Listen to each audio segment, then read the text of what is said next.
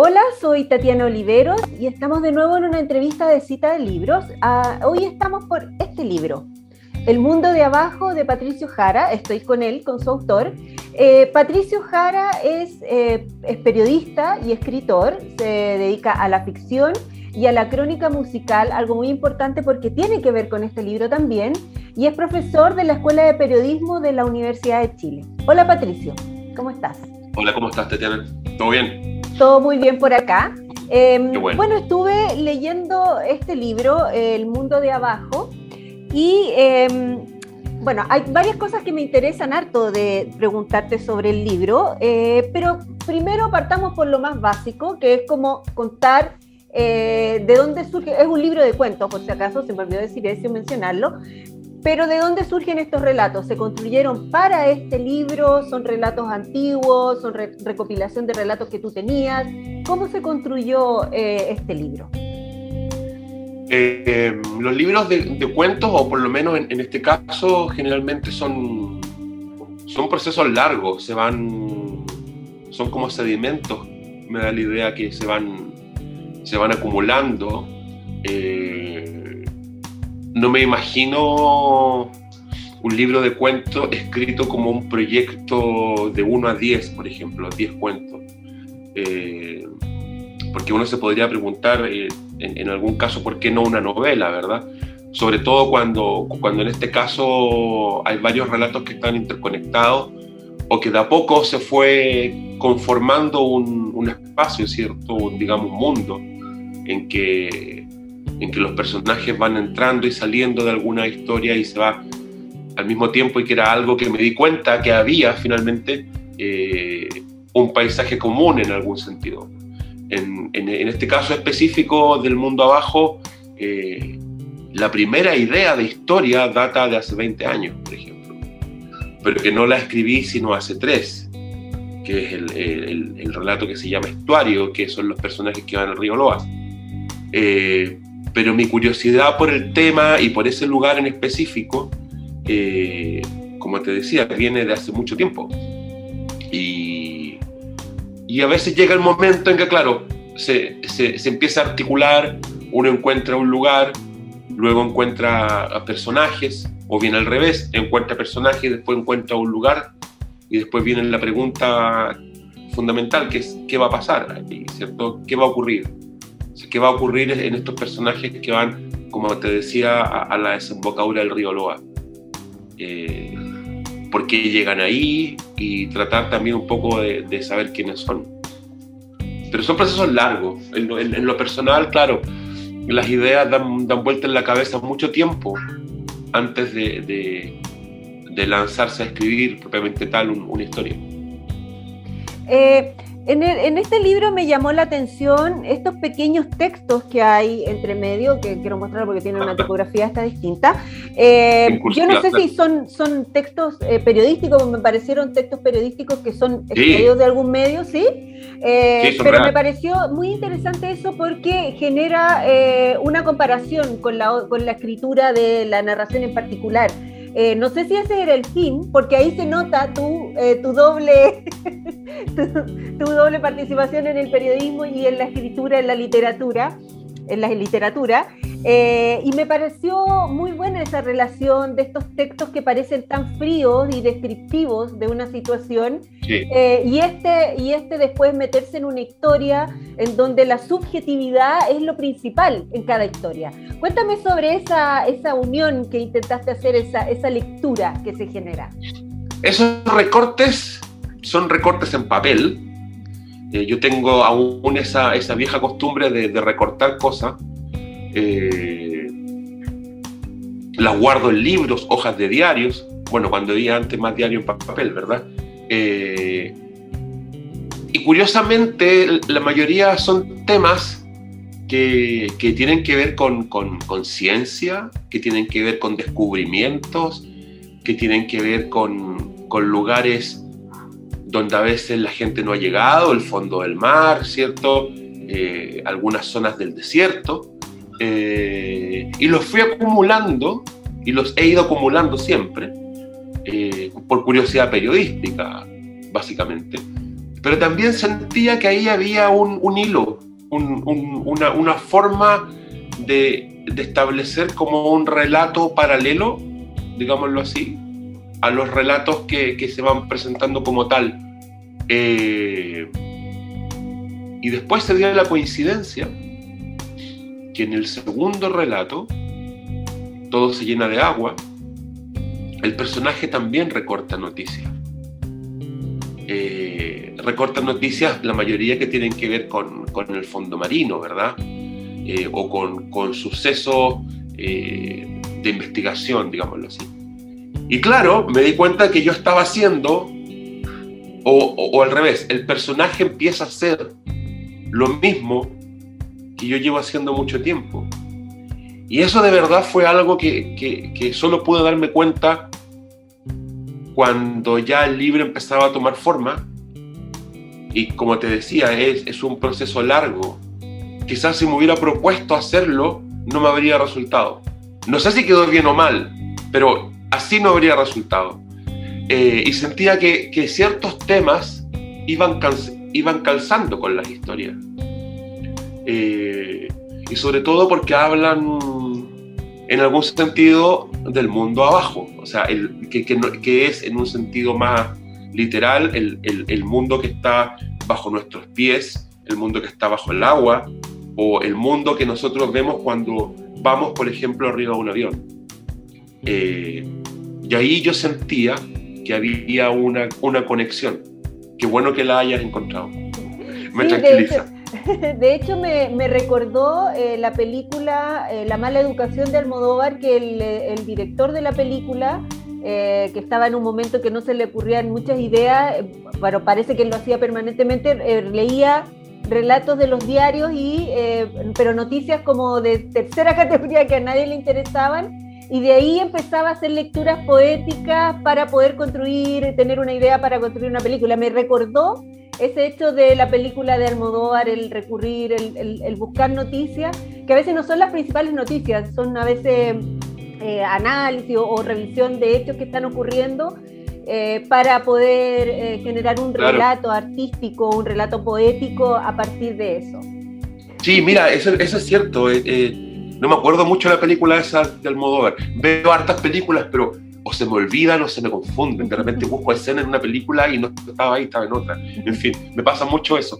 Pero, pero claro, yo, yo siento que en la frialdad con que cuentas algo insólito, hay, hay una, una apuesta poética interesante. O sea, esta primera historia con la que, con la que abre este primer relato de los moluscos que viajaron en, en los restos del terremoto en Japón, ¿cierto? De la planta de Fukushima, ¿verdad? Y que cruzaron todo el mundo para llegar a las costas de Estados Unidos con, con, con, seres vivos, ¿cachai? Eso yo lo encontré increíble y sentía que era una historia que había que dejar así. Que si yo le metía afección a eso, la iba a embarrar no decir otra palabra, ¿verdad? Y, sentía que, que, eso funcionaba bien. O el último pequeño relato, eh, los panes, cuando esta historia de la Segunda Guerra Mundial, cuando esta división de, panadería tiene que arrancar y habían hecho recién pan y dejan el pan en el desierto, o sea, 20.000 panes en el desierto. Entonces, chuta, claro, eso no es esas cosas no están en los libros de historia habitual, de, la, en este caso de la Segunda Guerra Mundial, que es con el relato que termina el libro, digámoslo así. Pero, pero sentía que, había algo, o estas investigaciones submarinas, ¿verdad? Eh, claro, yo soy nortino, soy antofagastino, vivo aquí en Santiago hace mucho tiempo, pero, pero tengo muy presente el mar, el desierto, y que son dos, dos elementos que, que siempre se me están apareciendo en las cosas que escribo. Y cuando más trato de arrancarme, más cerca está, ¿cachai? Sí, es interesante porque eh, me parece que mantenerlos tal cual como relato y que a veces las historias no tienen tanta relación con, esos, con esas noticias, eh, pero el, el, estar en el mismo libro y el, el, enfrentarse a esa noticia y después a este texto da lecturas muy, eh, se pueden abrir muchas lecturas desde el mismo relato y eso me pareció eh, muy interesante. También la comparación de los tipos, que es, indudable que se hace una comparación en el tipo de escritura. Eh, el cómo se escribe este relato, cómo se escribe este otro, cómo está la subjetividad, cómo aquí no. Entonces, eso me pareció eh, bien interesante en el libro en que lo leí, cuando lo estaba leyendo. Y hay un relato que corta el libro y a mí me encanta cuando hay una sorpresa en la mitad y uno dice, pero ¿y esto de dónde salió? Es a propósito de el, silbato eh, y empieza como otra como otro otro otra parte del libro claro el libro tiene dos partes sí. claro y el giro yo no sabía que tenía dos partes hasta que estaba leyendo de repente me encuentro con este relato que no tiene mucha relación con los relatos principalmente por lo que se está contando no, no como está escrito que alude a la Cámara del Caos y comienza otra, también cuentos claro. de otra forma, eh, un poco más oscuros que los, que los primeros. Em, cuéntame de, esto, porque eh, trataste de unir relatos separados, porque además tiene relación con la música, que es lo otro que tú trabajas, por eso lo mencionamos al principio. Entonces, cuéntame, parece que la música no pudo quedarse fuera, necesitaba entrar. claro, entra, de repente parece, yo creo que, hay veces que son los temas, o sea, uno, uno podría escribir de todo, si uno se prepara, podría escribir bien de todo. Y si no se prepara, podría escribir mal de todo también no, yo no veo como restricciones en los temas. Sin embargo, siento que, que las ideas, eh, yo creo que a, ti se, te pueden ocurrir 10 ideas para un cuento todos los días. Y probablemente las vas a olvidar. Pero hay un par que se te va a quedar. Hay un par que, que después vas a recordar y vas a tomar nota. Eh, e, eso yo lo trabajo harto en, en, en, en, las clases con los estudiantes, ¿verdad? En los talleres de narrativa. Eh, porque un montón, o sea, tú puedes eh, escribir desde los aspectos más pequeños, pero de a poco ese aspecto pequeño empieza a crecer. Son como los imanes, ¿verdad? Se empieza a juntar con otras cosas. Es como lo que dice Vargas Llosa, que la escritura es como un striptease al revés. En vez de sacarte ropa, te vas poniendo ropa, te vas agregando capas eh, claro, y esto, esto de la cámara del caos, yo di, y con, la idea del silbato, con la idea de generar música, de generar una cierta música, claro, y después empieza el, relato del profesor de música, ¿verdad? Que, le enseña a tocar flauta a los niños con, y, y, y ocurren, bueno, está contado desde el, desde el pasado esa historia.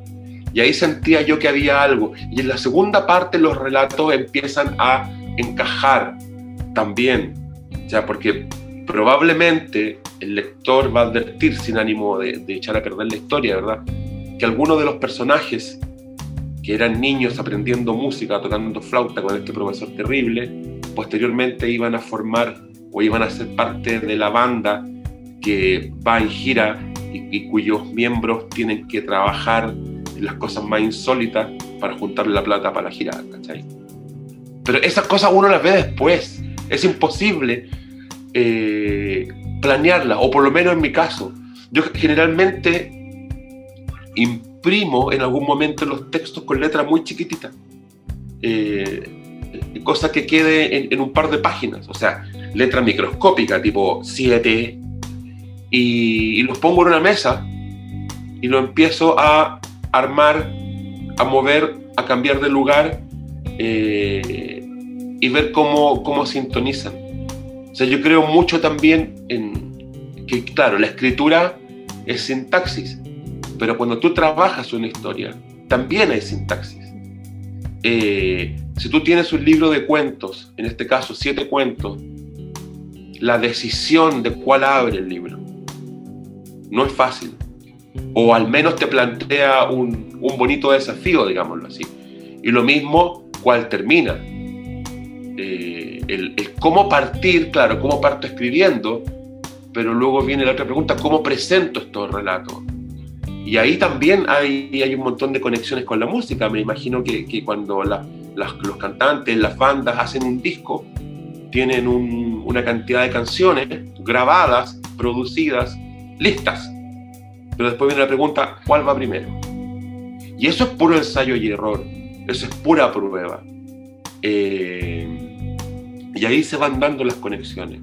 A veces uno ajusta pequeñas cosas, eh, fuerza ciertas ramitas que se vayan de un lado para otro, como un jardín, prácticamente. O sea, voy a mover esta planta para acá para que crezca en este sentido.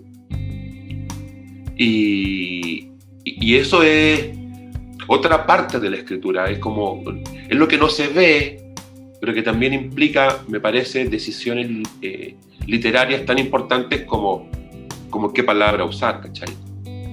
Y ahí, y ahí se fue dando, se fue dando eh, eh, eso, eso de la cámara del caos y del sonido y que es posible que un sonido, que un sonido te enloquezca, ¿verdad? Ahora, eso es historia, eso, eso es lo que unos investigadores, unos científicos encontraron en México y supusieron cosas así. Pero la literatura también tiene mucho que ver con eso, tiene, tiene mucho que ver con suposiciones, con, con rellenar los espacios en blanco, de una historia en particular y también de nuestra vida incluso. Eh, ahora, hablando contigo, eh, me queda mucho más en evidencia lo que pensé mientras leía este libro, eh, que queda muy claro de alguna forma tu, tu, formación y tus intereses. lo estás diciendo en este momento, que es el periodismo, la forma de organizar, la forma de recurrir a estos textos, la música también, la historia, la, la historia también queda como muy en claro que, que, son referentes muy, muy fuertes en tu música y también el desierto, como tu, tu origen eh, de donde tú, naciste. Eh, son como las líneas que parece que marcaran eh, tu trabajo. ¿Tú lo ves así o, o no sientes que son... todo. O sea, en, en, el desierto no hay nada y por lo mismo cualquier cosa que, que, que, que asome cobra una importancia distinta. Eh, claro, la idea de la planicie, y cuando te hablo de planicie, tú lo podrías pensar también en el mar, o lo podrías pensar en, la percepción que alguien tiene cuando va en avión. Cuando tú vas en avión no ves horizonte, por ejemplo. Eh, ves como la curvatura de, una, de la bóveda bueno, los terraplanistas pensarán diferente, pero es como, es como la piedra en el zapato. Puede ser muy pequeñita, pero algo hace, una, una, percepción, una sensación hace que, que, se amplifique. Y yo creo mucho en ese tipo de literatura y, en ese tipo de periodismo, ¿verdad? Que es capaz de encontrar y de, y de intentar al menos darle una significación distinta a cosas que parecen tan triviales, tan comunes, ¿verdad? ¿Qué es lo que pasa con, con, un aspecto que creo que está marcado en el libro, con esta idea de la tragedia, o, en algunos casos con la idea de la muerte? Eh, yo creo que, que el, problema de la muerte no es para, lo, para los muertos, para los vivos, es para los que quedamos, ¿cierto? Porque alguien se muere y no supo más, imagino, imagino. El tema son los deudos, son, son los que quedamos los que nos tenemos que hacer cargo de las pertenencias, de la ropa, de las deudas, de la memoria, en fin. Eh, claro, y eso está presente muchas veces cuando alguien se enfrenta a una tragedia, ¿verdad? Como en el segundo relato, cuando están estos buzos, ¿verdad? Y, uno de los compañeros muere y de ahí se empieza a armar toda la historia. El tema no es tanto qué ocurrió, sino qué hago después. O sea, cómo tú seguir la vida, cómo, cómo es el día siguiente.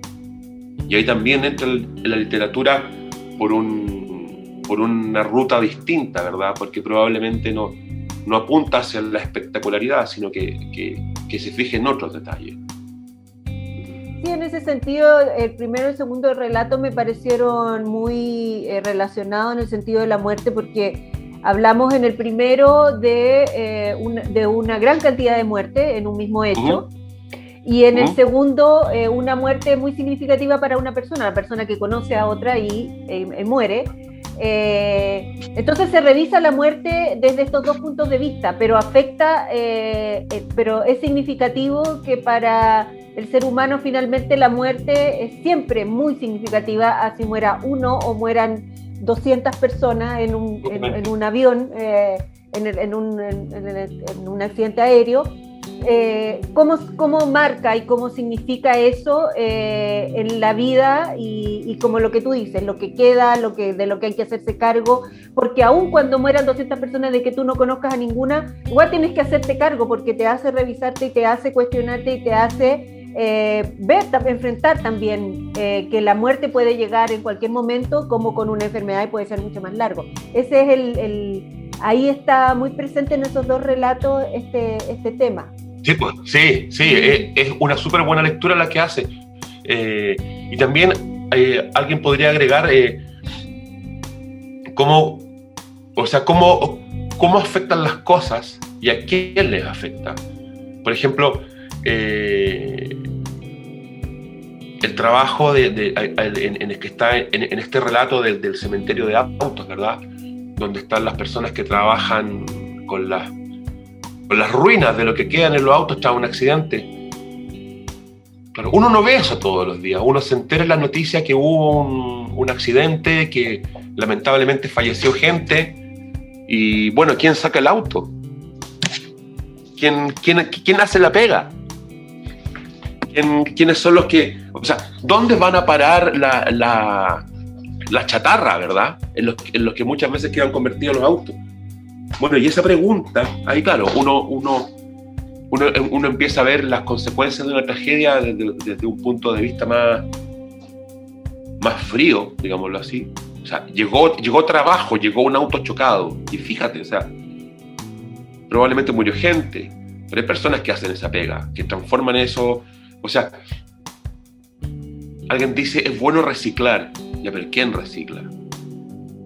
¿Quién hace eso? ¿Quién, quién junta las cosas?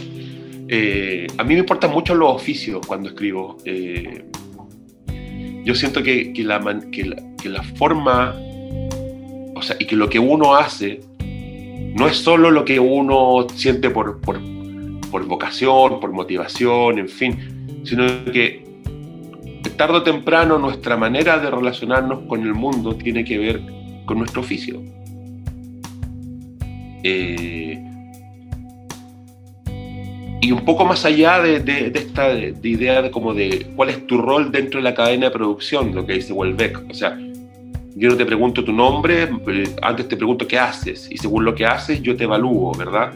Más allá de eso, eh, en lo personal de, cada individuo siento yo que, que, lo que tú aportas o a, lo que tú te dedicas es también un filtro con el que tú ves la, la realidad. O sea, nosotros los periodistas cuando vemos noticias, con un ojo nos estamos enterando del qué y por otro lado estamos viendo un montón de detalles en la forma, en fin. Yo siempre le, digo a los estudiantes de periodismo que para aprender a escribir noticias en el informativo tradicional, digámoslo, que, vean tele con los ojos cerrados, que solo escuchen la voz del, del, del reportero, del periodista que está contando la noticia lo mismo pasa con la radio, ¿verdad?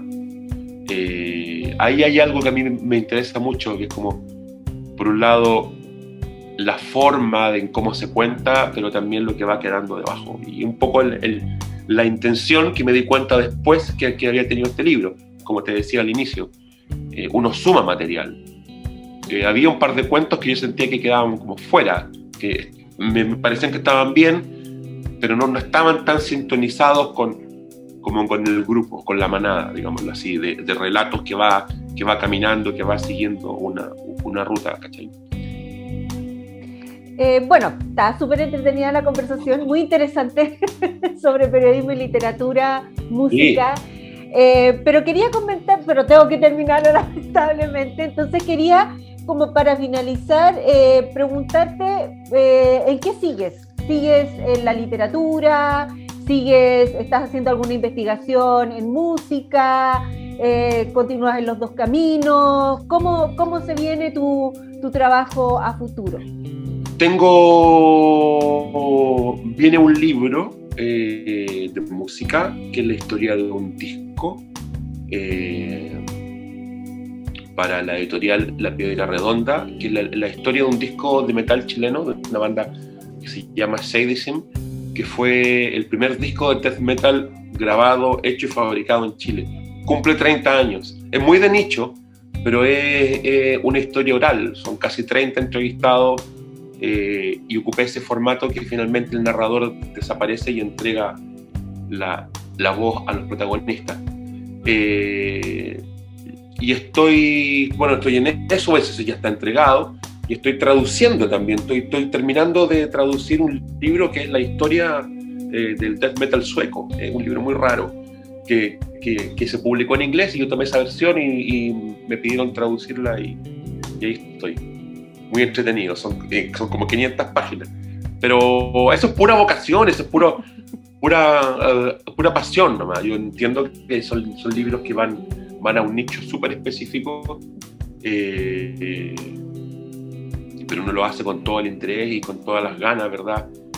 Y en proyectos de escritura de ficción, hay una carpeta con, cosas ahí, pero quiero, quiero dejarlo descansar un tiempo.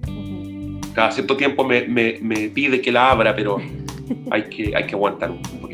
Pero eso que comentas de que estos libros son para nicho a veces no es tan cierto porque muchas veces uno encuentra, quizás no es tan experto en el tema o ni siquiera le interesa mucho el tema eh, o ese estilo de música, pero también en esos relatos a veces muchas veces se encuentra eh, cosas más que, bueno, también hay mucha historia, o sea, sirven porque uno encuentra mucha historia del, del país o, claro. o, sea, la cultura es parte de la historia, entonces eh, hacer eh, o recurrir a estos libros siempre eh, entrega muchos datos y se relacionan con cosas que están sucediendo y eso lo hace muy significativo. Aparte de cómo están escritos, no, no todos los libros están escritos igual, por, entonces es, son interesantes. Yo no lo diría que están de nicho, esos bueno, libros. Esperemos que no. Sí, ok. Bien. quiero sacarlos de ahí, quiero sacarlos para que la gente empiece a leer otras cosas también.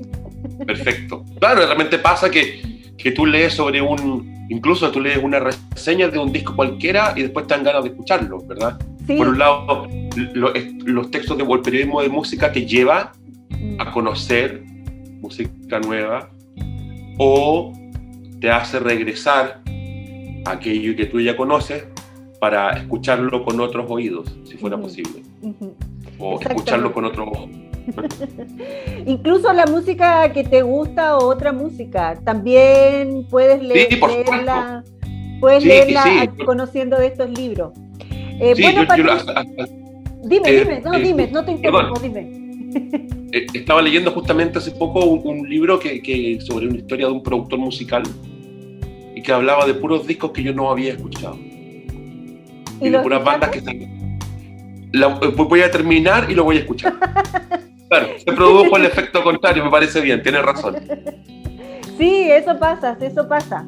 Entonces, y eso es muy bueno. Por ejemplo, a mí me pasa mucho con los documentales, que veo documentales sobre temas que a veces ni siquiera conozco y después me meto en el tema y empiezo a investigar porque el documental está hecho de una forma que está muy bien hecho y te, lleva a interesarte en el tema. Entonces eso es súper eh, significativo. Bueno, Patricio, eh, este libro lo recomiendo para el que le interese, para el que quiera leer, para, para todos. Eh, es un libro muy interesante para los estudiantes de periodismo, creo que puede ser un libro muy interesante para eh, llevar el periodismo, a hacer lectura sobre el periodismo. te agradezco esta entrevista, Patricio. Me gracias a ti, gracias por leer el libro. La conversación me gustó mucho hablar contigo sobre esto, sobre periodismo, sobre literatura, sobre música. muy interesante. Que esté muy bien. Tú también, Patricio.